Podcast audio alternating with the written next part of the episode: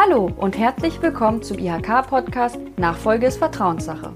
Mein Name ist Miriam Postlepp und gemeinsam mit meinen Kolleginnen und Kollegen von der IHK Kassel-Marburg berate ich zum Thema der Unternehmensnachfolge.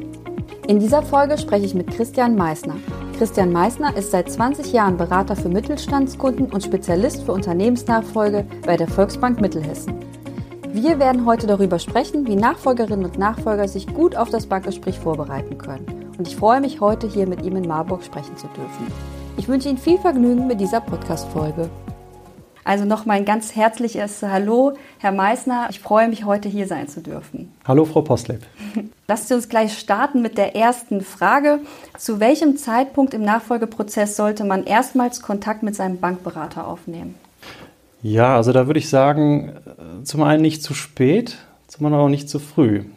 Also das Problem bei der zu späten Kontaktaufnahme ist letztlich, dass Sie im Bereich der Unternehmensnachfolge ja teilweise komplexe Prozesse haben. Sprich, es braucht etwas mehr Zeit als der gewöhnliche Firmenkredit, den Sie äh, bei der Bank beantragen. Wir müssen zunächst mal Sie kennenlernen, wir müssen äh, die, ihren, Ihre Unternehmensphilosophie verstehen, die Sie mitbringen.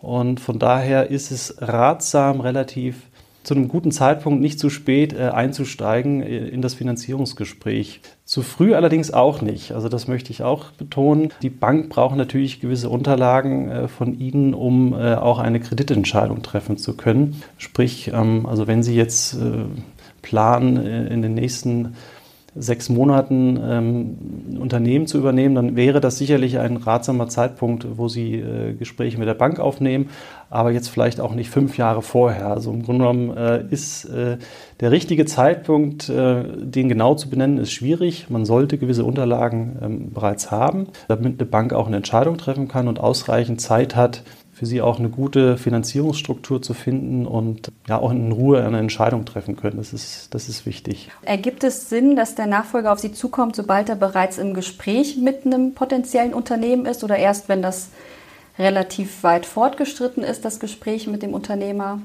Also wenn, wenn tatsächlich jetzt ein Unternehmen schon in Aussicht ist, was, was übernommen werden soll, dann würde ich tatsächlich sagen, schon auch den Weg zur Bank zu wählen und dann einfach schon mal gewisse Dinge abzuklopfen, was ist notwendig, was benötigt ihr. Ist mein Vorhaben, äh, auch wenn es noch nicht äh, fertig geschrieben ist, äh, überhaupt realistisch? Würdet ihr da mitmachen? Also zu dem Zeitpunkt, wo ein Unternehmen schon feststeht, welches zur, Über zur Übernahme ansteht, sage ich ganz klar, da kann man ruhig schon auch das Erstgespräch, den Erstaufschlag mal bei der Bank machen tatsächlich.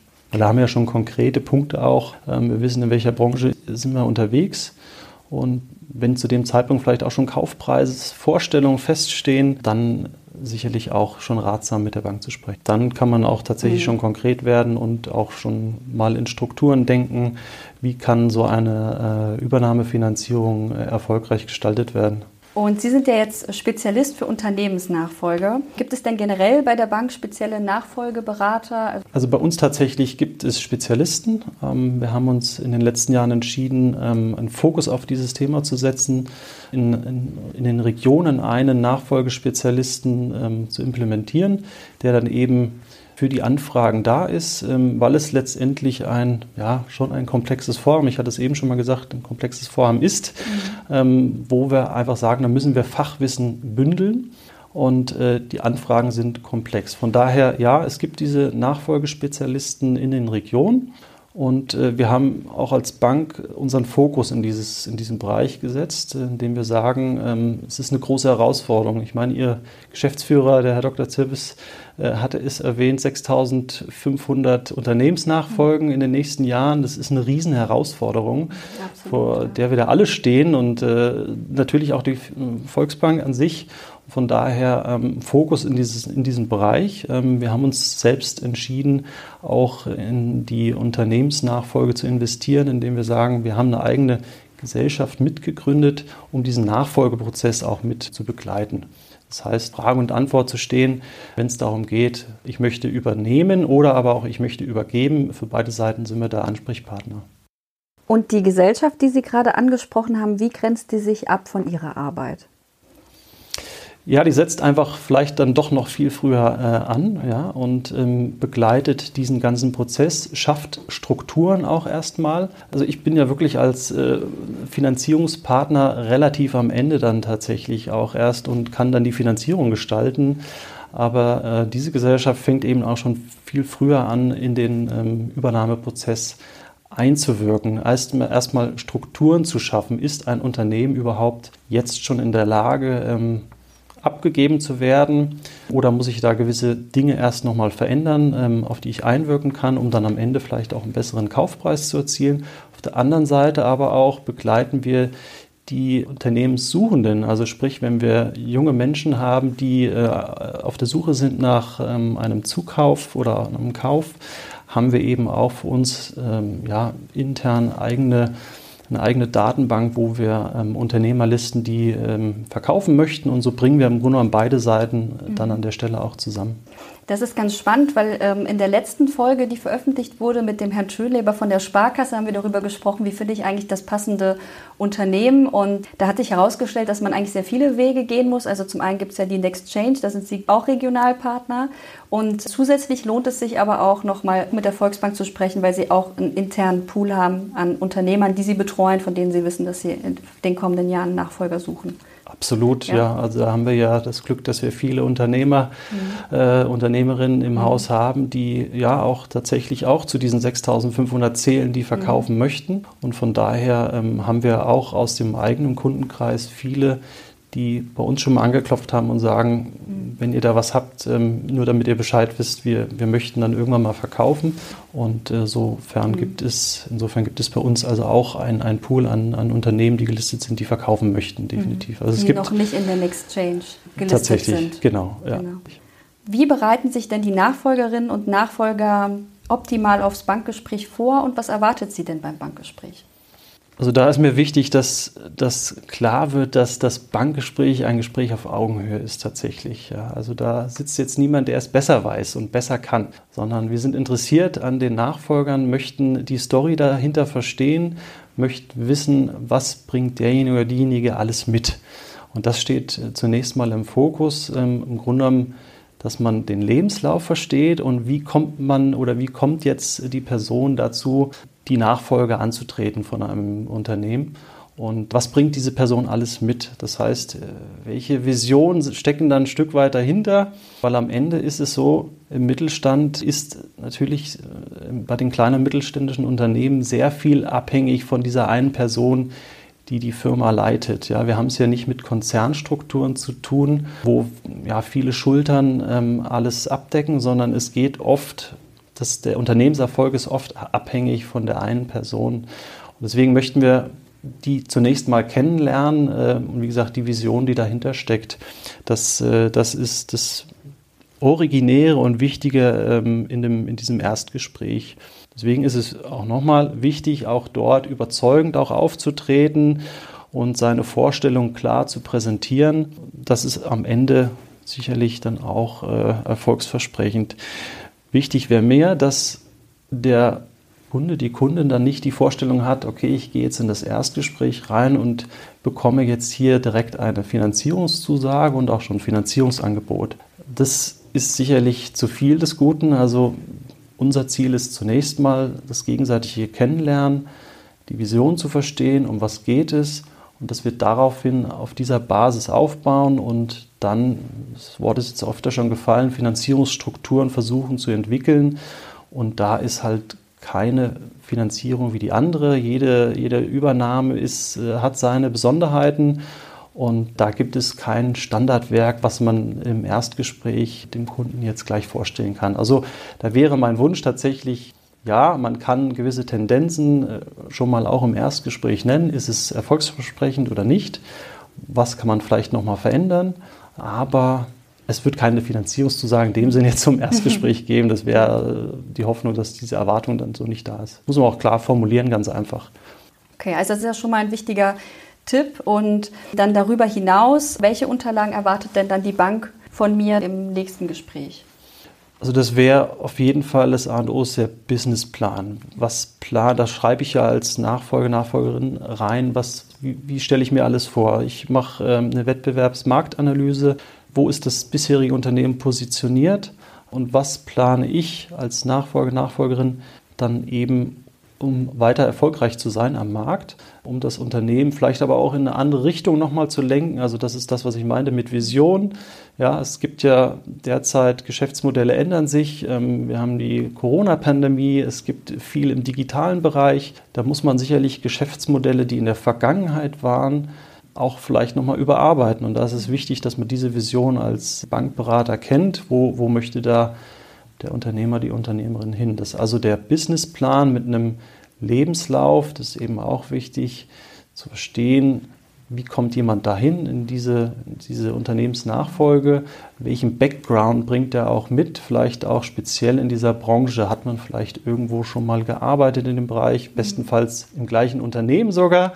Das ist ja äh, so der beste Fall, den man sich vorstellen kann, dass man eben aus dem Unternehmen heraus nachfolgt. Also der Businessplan mit dem Lebenslauf, das sind so die wesentlichen Punkte. Natürlich die Vergangenheit ist auch an der Stelle entscheidend, sprich die Jahresabschlüsse aus den letzten drei Jahren im besten Fall, die wir uns natürlich anschauen, um gewisse Dinge auch schon mal ableiten zu können. Da sehen wir ja, wie erfolgreich war das Unternehmen auch schon bisher am Markt, welche Substanz steckt vielleicht auch schon drin.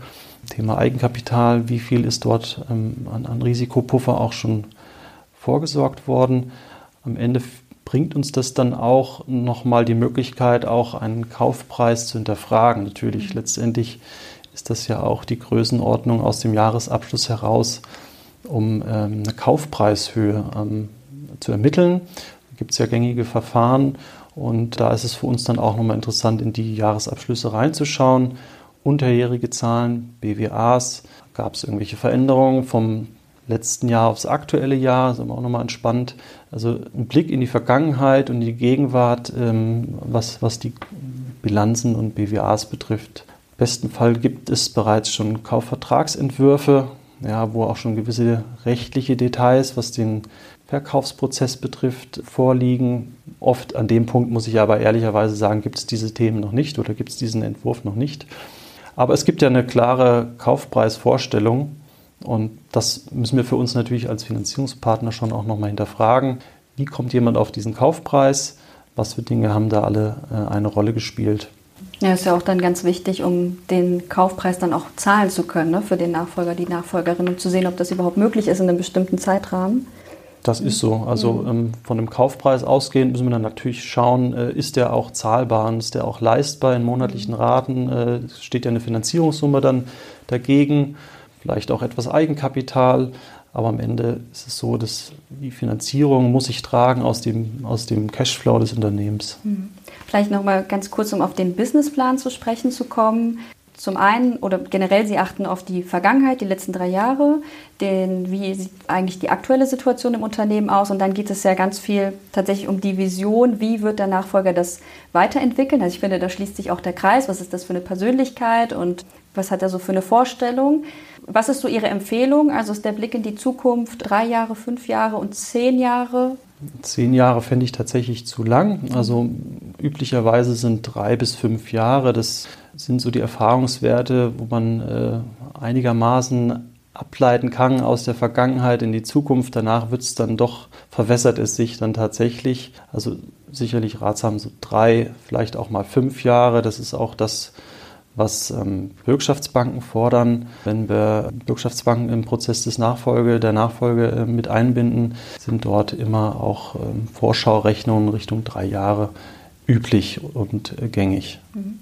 Und unterstützen Sie auch beim Schreiben des Businessplans oder gibt es da Angebote auch von der Bank? Also wir, wir lesen natürlich quer und müssen ihn verstehen, logisch. Ähm, dass wir jetzt bei der Ausarbeitung helfen, in dem Sinne nicht. Ähm, wir geben aber dann doch auch schon Tipps beim, sag mal, bei der Rohfassung, wo könnte man da vielleicht nochmal einen anderen Fokus drauf legen, was ist verbesserungswürdig. Also das ist auch etwas, was ich empfehle dass man äh, den Businessplan, wenn man ihn zu 95 Prozent vielleicht fertig hat, ruhig dann schon mal äh, dem Bankberater, Bankberaterin vorlegen kann. Hier meinst du, das ist so durchsetzbar oder gibt es irgendwelche Änderungswünsche?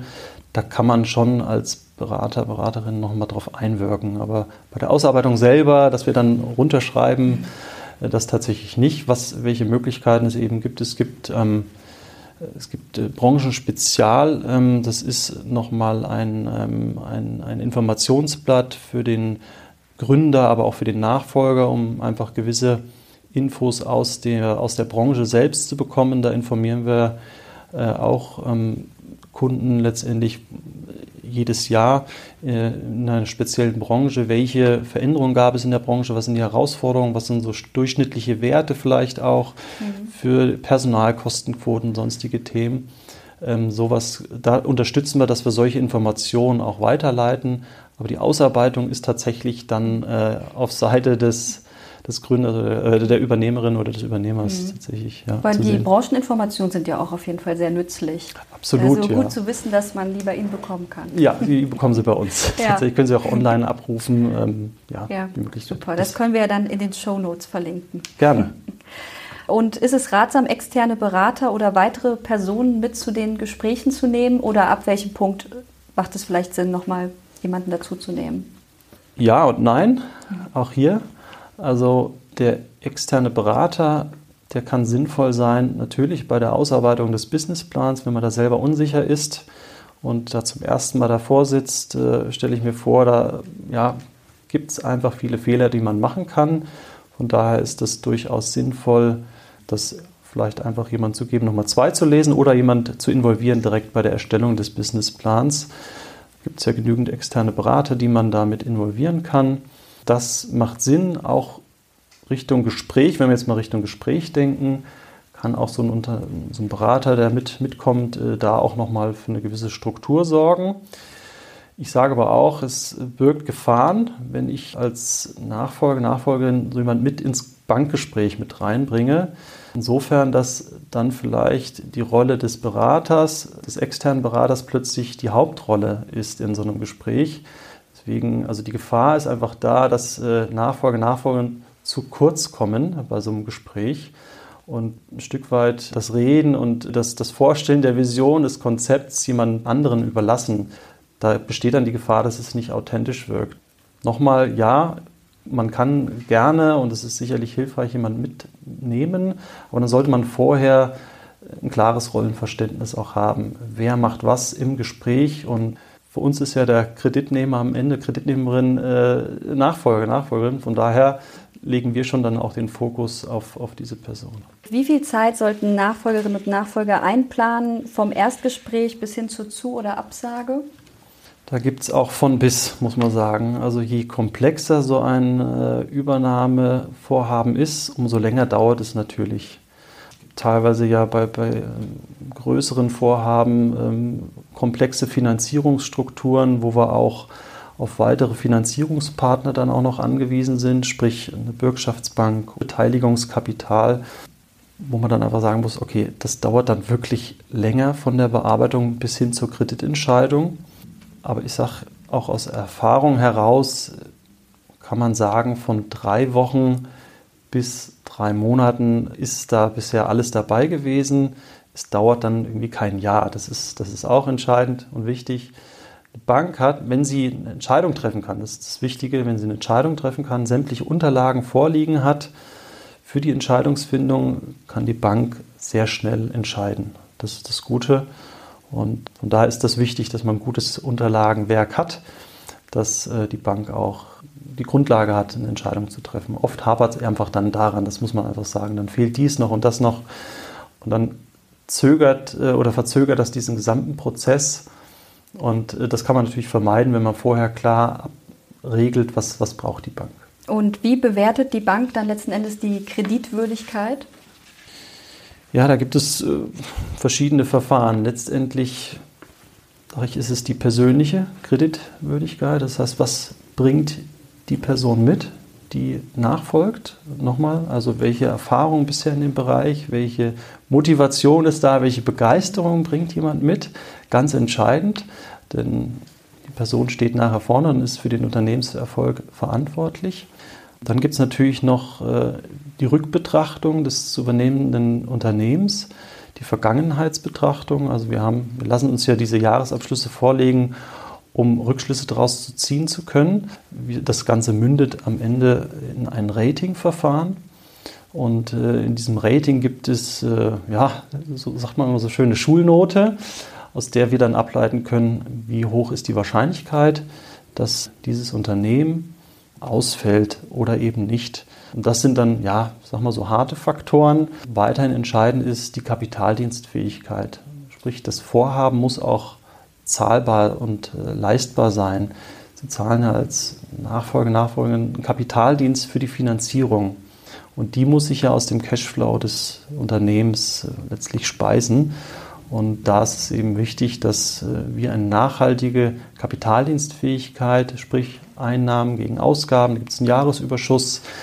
Und aus diesem Jahresüberschuss müssen Zins und Tilgung gut und auch für schlechte, in schlechten Zeiten zahlbar sein. Das ist äh, im Grunde genommen die Prüfung, die wir vornehmen. Ein Rating, Kapitaldienstfähigkeit, und, das möchte ich betonen, ganz wichtig, ja, was bringt der Nachfolger mit? Nachfolger, welche Vision?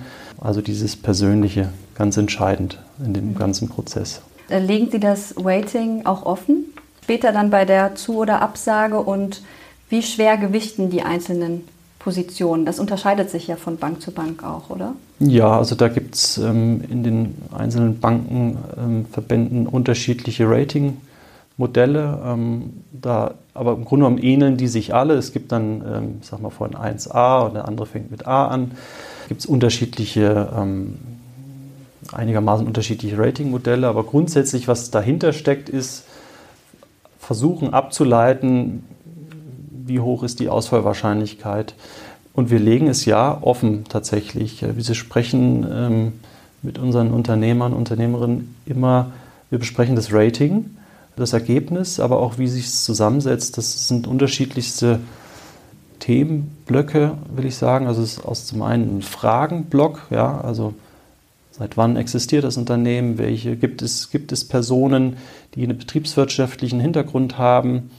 Das sind zum Beispiel Fragen. Da gibt es noch ein Thema Kontoführung, war das Konto mal überzogen? Und im zweiten dann äh, die Bilanzkennzahlen, die mit einfließen. Äh, da wird der Fokus gesetzt auf das Thema Eigenkapital, ein ganz entscheidender Faktor. Also nochmal für schlechte Zeiten, wie viel wurde da vorgesorgt, wie viel ist im Unternehmen an Eigenkapital vorhanden, ganz entscheidende Größe, die dann auf das Rating einfließt, aber auch wie erfolgreich und wie ist die Rendite im, im Unternehmen, also sprich die Umsatzrendite ist ein entscheidender Faktor für das Rating. Inwiefern spielen branchenspezifische Besonderheiten bei der Bewertung eine Rolle? Also es gibt tatsächlich eine Fülle an Ratingmodellen äh, für die speziellen Branchen nochmal an der Stelle. Also fällt mir das Freiberufler-Rating ein, sprich den Steuerberater, äh, den Arzt, den raten wir nochmal anders als den Gartenlandschaftsbauer. Ja, da gibt es einfach Besonderheiten aufgrund der Branche und dem müssen wir auch gerecht werden. Das wird also über das spezielle Rating abgebildet. Ansonsten, wenn Sie mich so fragen, fällt mir spontan ein das Thema Dienstleistungsbereich. Also wenn wir uns in der Branche der Dienstleistungen bewegen, dann ist es ja nochmal, äh, der Unternehmenserfolg nochmal viel mehr abhängiger vom Unternehmer, Unternehmerin, weil er einfach ja, vorne steht und seine Dienstleistung verkaufen muss. Da habe ich jetzt kein Produkt oder so, was ich irgendwo produziere in meiner Maschinenhalle, die dann, äh, was dann verkauft wird, sondern ich verkaufe mich und meine Dienstleistung. Deswegen ist es da vielleicht nochmal der Fokus auf, auf den Nachfolger noch, noch mehr, äh, als, als, äh, als wir es jetzt im äh, produzierenden Bewerb, Gewerbe haben. Spannend, also dann auch im Waiting gibt es mehr Punkte dann für die Unternehmerpersönlichkeit. Absolut, wiederum. ja, definitiv. Wird der mhm. Fokus mehr dann drauf gelegt. Welche Möglichkeiten gibt es, wenn die Bank meine Anfrage ablehnt? Ja, auch die Fälle gibt es. Ähm, muss jetzt für mich sagen, zum Glück seltener vielleicht, ja, aber es gibt die Fälle der, der Ablehnung. Dann ist immer die Frage, wie geht man damit um? Zunächst ist mal wichtig, es zu erklären, woran liegt es, was, was hat zu dieser ähm, negativen Entscheidung geführt, um ähm, ja, einen Kunden mitzunehmen bei diesem Entscheidungsprozess. Man muss es ja verstehen, nicht einfach nur diese Nachricht, die, die dann schlecht ist zu dem Zeitpunkt, haben, sondern er will es verstehen um dann vielleicht auch nochmal darauf einzuwirken. Also es gibt ja Möglichkeiten, auch nach einer Ablehnung an dem Prozess vielleicht nochmal zu arbeiten, zu überdenken. Ähm, vielleicht nochmal, wenn es jetzt, wenn es jetzt ein inhaltliches Problem war im Businessplan, dass da inhaltliche Fehler drin waren, den zu überdenken, zu überarbeiten.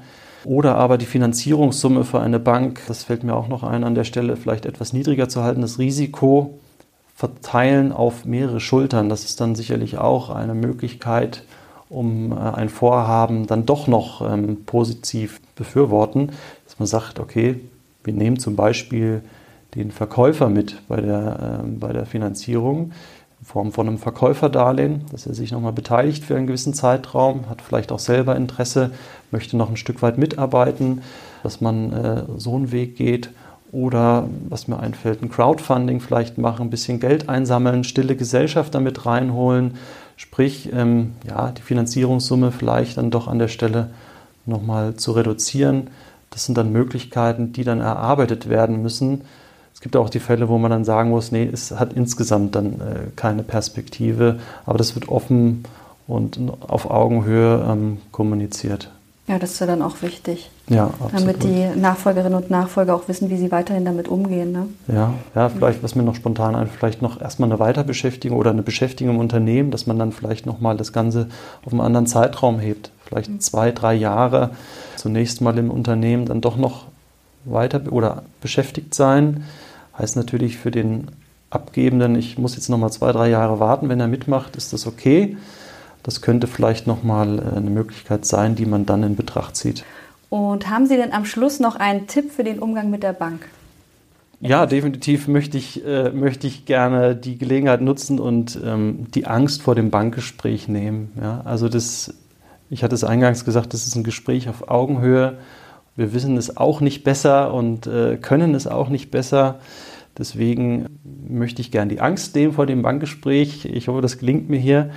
Äh, in diesem Podcast. Ähm, wir freuen uns auf motivierte, engagierte Nachfolger, Nachfolgerinnen, möchten gerne grundsätzlich begleiten und sind gespannt einfach auf die Anfragen. Und äh, das, ist, das ist mir also ein ganz wichtiges Anliegen. Und ein zweites Anliegen vielleicht noch an der Stelle, bei der Wahl der Bank sollte man äh, aus meiner Sicht auch regionale Strukturen mit berücksichtigen.